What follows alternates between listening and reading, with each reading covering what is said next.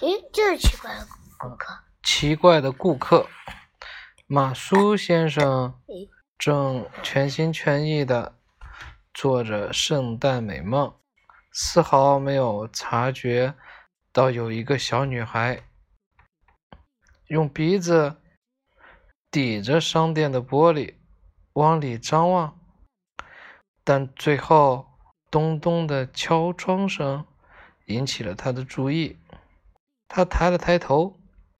心生一团怒火，怎么回事？现在这个时候还有人来，而且是一个讨厌的小乞丐。马叔先生怒气冲冲地拉开门，冲着小女孩怒喊：“快走开，小乞丐！把你的脏手从我的窗户上拿开！”小女孩把手放在身后，大大咧咧的。朝门口走去，他看上去大约七岁，头发乱糟糟的，像天使一样可爱的脸庞上挂着鼻涕和脏兮兮的泥点子。由于用手擦过眼泪，脸上更是一团糟。马叔先生。往后退了几步，盯着门口，咬牙切齿地说：“你想干什么？”“我想要一双里面带毛绒绒毛的小靴子，就像那双，鞋码三十三号。谢谢您了。”小女孩指着架子上的一双天蓝色靴子说。钱呢？你有钱吗？马叔先生质问他。再说了，现在商店已经关门了，快滚！求求您了，小女孩哀求他。您看，我还光着脚呢，天气好冷，我快感冒了。今晚是圣诞夜呀，求您发发善心，给我一双鞋子吧。真是个小无赖！你知道他们值多少钱吗？我不知道。拉维尼亚老老实实的说：“这对我来说并不重要，反正我也没钱买。您可以送我给我吗？”啊？什么？送给你？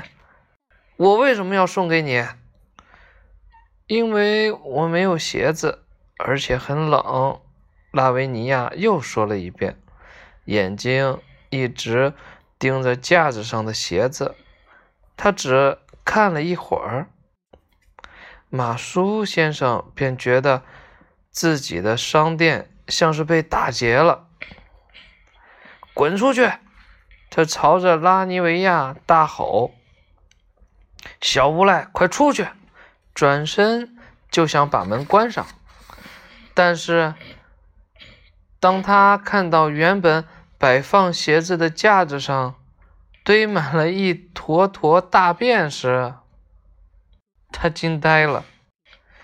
拉维尼亚这时正小心翼翼地迈着步子，慢悠悠地往广场走去。“快回来，你这小鬼头！你干的什么好事？” 马苏先生。站在门口，大声呼唤拉维尼亚。他响亮的声音在整个空旷的广场上回响着。拉维尼亚转过头来，对他微微一笑，说：“您改变主意了吗？太好了！说到底，今晚可是圣诞夜呀。”“什么改主意？我要叫警察来！”小乞丐，我要把你。抓起来，看看你干的好事！我，拉维尼亚惊讶的问：“我可什么？可我什么也没有干呀！我根本没进您的商店呀！”马叔先生抓了抓头发，显然这里面有一些事情难以解释，但是他能清楚的闻到大便的臭味。而且越来越浓烈，让人难以忍受。他又看了看半开着的收银柜，里面塞满了和鞋架子上一样的垃圾，有些已经慢慢的流到了地板上。